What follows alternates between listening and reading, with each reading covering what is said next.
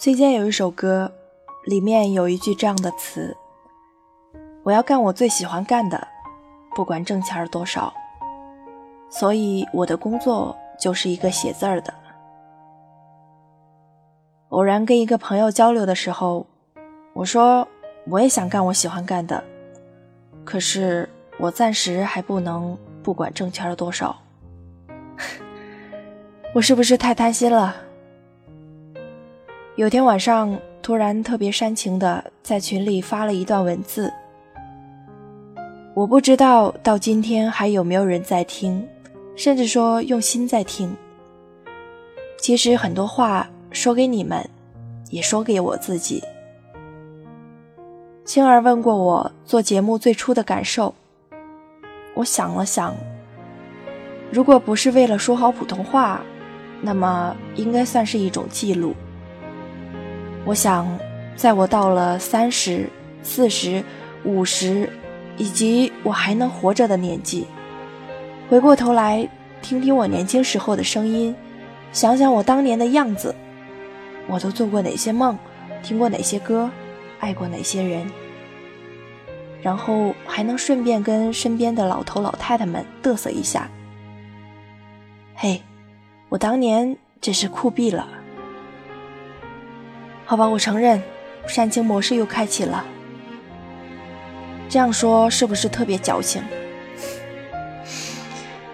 不过我有时候感谢这样的矫情，因为这份矫情，我可以毫不避讳地说，我就是喜欢这样的自说自话，我就是没有办法放弃。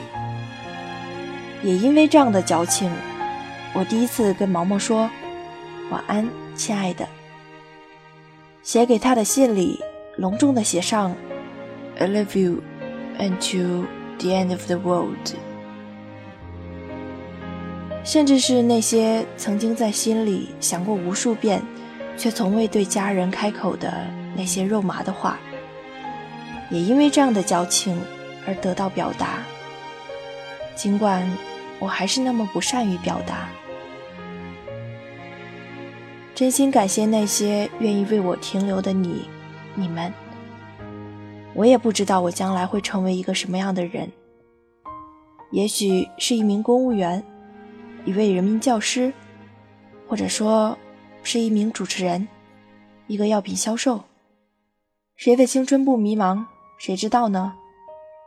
但是现在，就是此刻，我正做着我喜欢的事儿，说着我想说的话。声音那端还有你的守候，我很满足。这里是知梦电台，我是小外，用一段文字配一首老歌，陪你走一程。接下来要跟大家分享的文章来自丁玉玲，谁也给不了你想要的生活。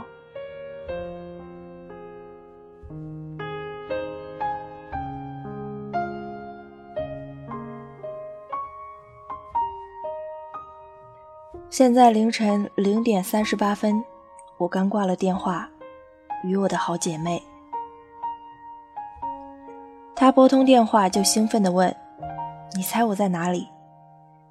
我睡得迷迷糊糊的说：“香港。”她呵呵的笑说：“No，我在美国。”我一下子呆住了，问：“国际长途？”她不满地说。你在乎的总是钱。我说我在美国，在我们说世界牛人汇聚的地方——华尔街。他去了华尔街。这是好多年前一起看旅游杂志的时候，我们一起约好二十三岁生日之前要去的地方。可是现在，我还在山西。他听我这边半天没有动静。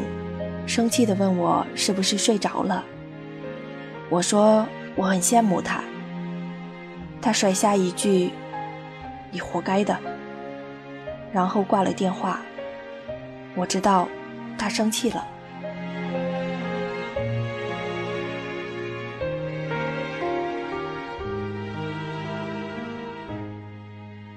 二零零三年，我们在图书馆遇到。他推荐我看了一本叫《飘》的外国书籍。那时候我们才十三岁不到。我说我看不懂，他说你可以查字典。从那以后，我开始看他推荐的书。认识我的朋友都说我看的书挺多的。我每次听了，心里都空空的。我比他差多了，只有我自己知道。二零零九年高考结束，他去了北京，我去了西安。我们的生活轨迹开始变得不一样。我被新鲜的生活吸引了，忘记了他说过我们一起考香港中文大学的约定。二零零九年十一月，他说。我们每天晚上十点练习一个小时的普通话吧。有人嘲笑我呢了不分，我说好。半年后，他兴奋地问我：“你的普通话考了多少？”我考了一乙。我说我忘记练习了，没有考。二零零九年十二月，他打电话问我要不要学计算机。我说学校没有要求，先看看其他人怎么做。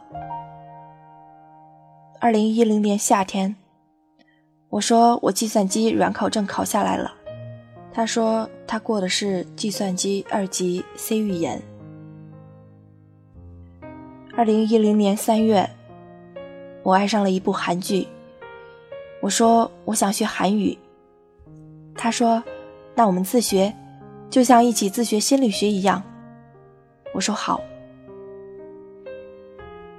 二零一一年的年底，我们一起逛街，那家精品店的老板是一个韩国大姐。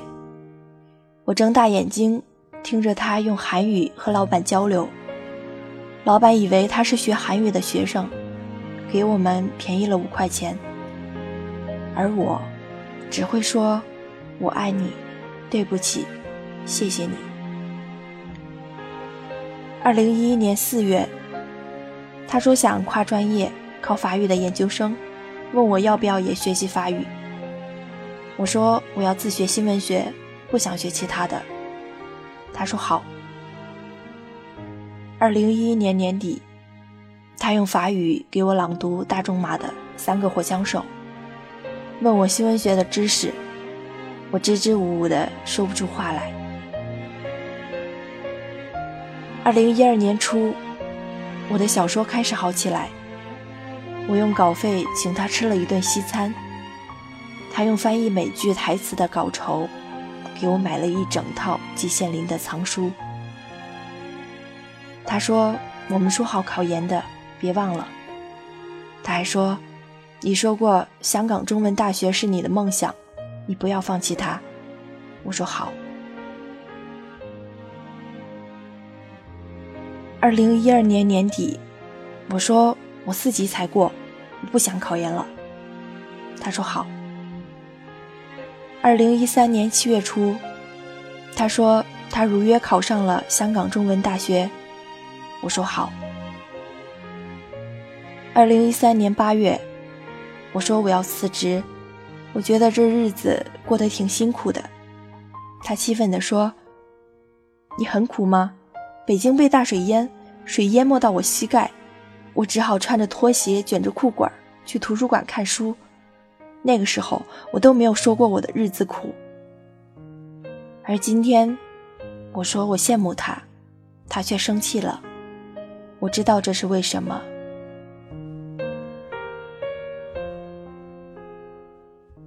现在我突然间清醒了，我一直。只看到他闪闪发光的地方，却不知道他这一路走来，到底是付出了什么样的代价，才换取了这样的一个很多人都想要的人生。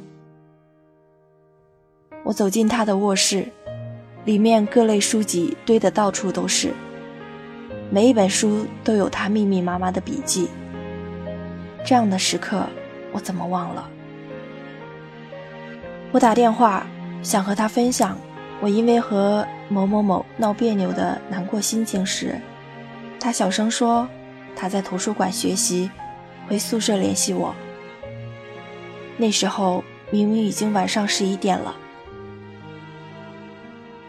我在家里和爸妈吵得天翻地覆的时候，他自愿申请了去黔西南当志愿者的名额。他说要翻过两座山才可以有班车回家。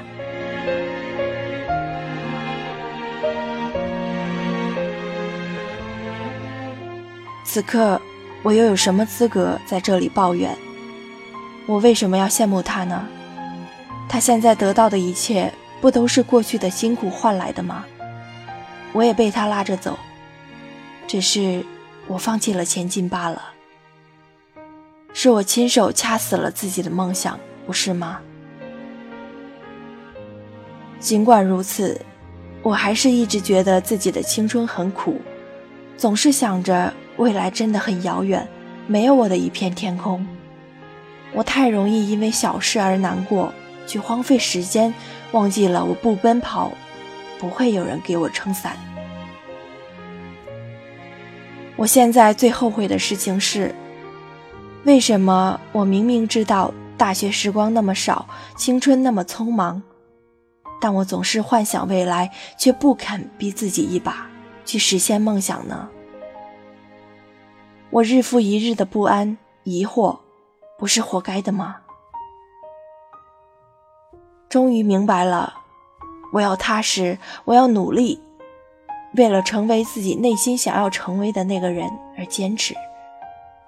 我的一切辛苦，总有一天会因此回馈到我身上。时间不欺人，这是他教会我的道理。一个二十几岁的人，你做的选择和接受的生活方式，将会决定你将来成为一个什么样的人。我们总该需要一次奋不顾身的努力，然后去到那个你心里魂牵梦绕的圣地，看看那里的风景，经历一次因为努力而获得圆满的时刻。这个世界上不确定的因素太多。我们能做的就是独善其身，指天骂地的发泄一通后，还是继续该干嘛干嘛吧。因为你不努力，谁也给不了你想要的生活。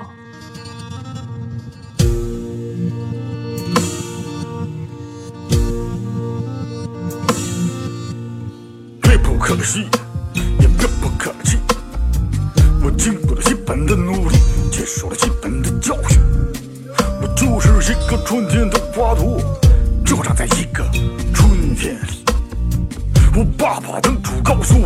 要想有出息，就得好好学习，拿出好成绩。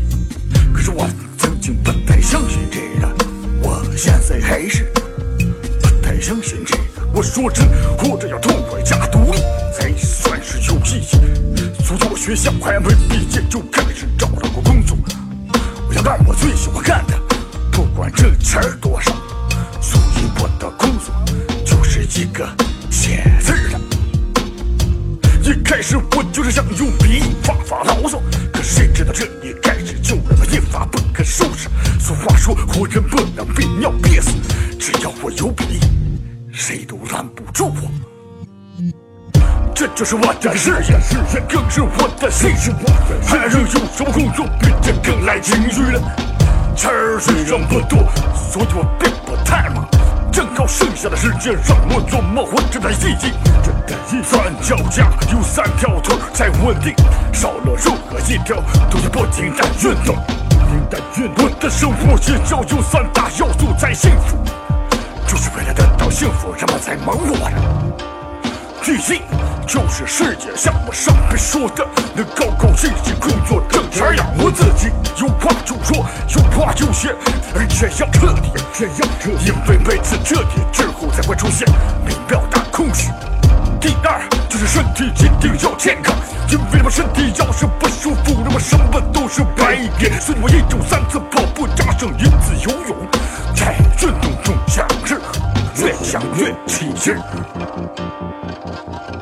第三，当然就是一个爱情。其实姑娘们不知道，小伙子心中带虚荣，没有爱情的日子自然哥们儿多。就像男人却是闲着，却是人缘好。哥们之间袒露爱情，认真也是假的，只有在姑娘面前动感情，才能算是真动感情。当你真的爱的时候，理论都是虚的，只有分手的时候，分手才是实的。为什么没有人告诉我？没有人告诉我，有人在追求我？是不是我的工作太多了，感情也变坏了，还是身体已独立，欲望也变野了？反正这三条腿的原则听起来有点简单，可在现实中我们得到两个搅拌容器。如今只言美女有那么需要好的身体，谁来告诉我，爱情到底要我使出多大的力气？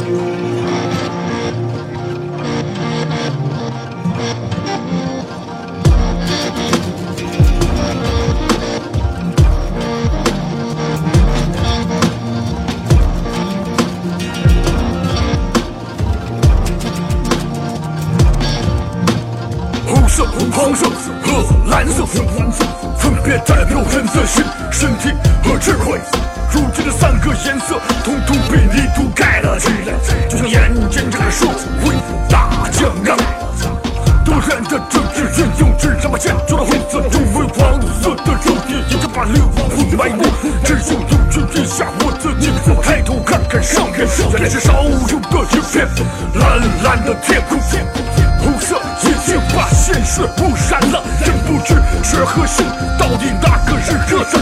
阳光和灯光同时照耀我的身体，要么我选择孤独，要么我选择堕落。堕落。蓝色的天空给了我无限的理性，看到的却像是人生，只有无限的感觉才能给我稳住的力量。爸爸，我就是一个春天的花朵，这花长在一个春天里，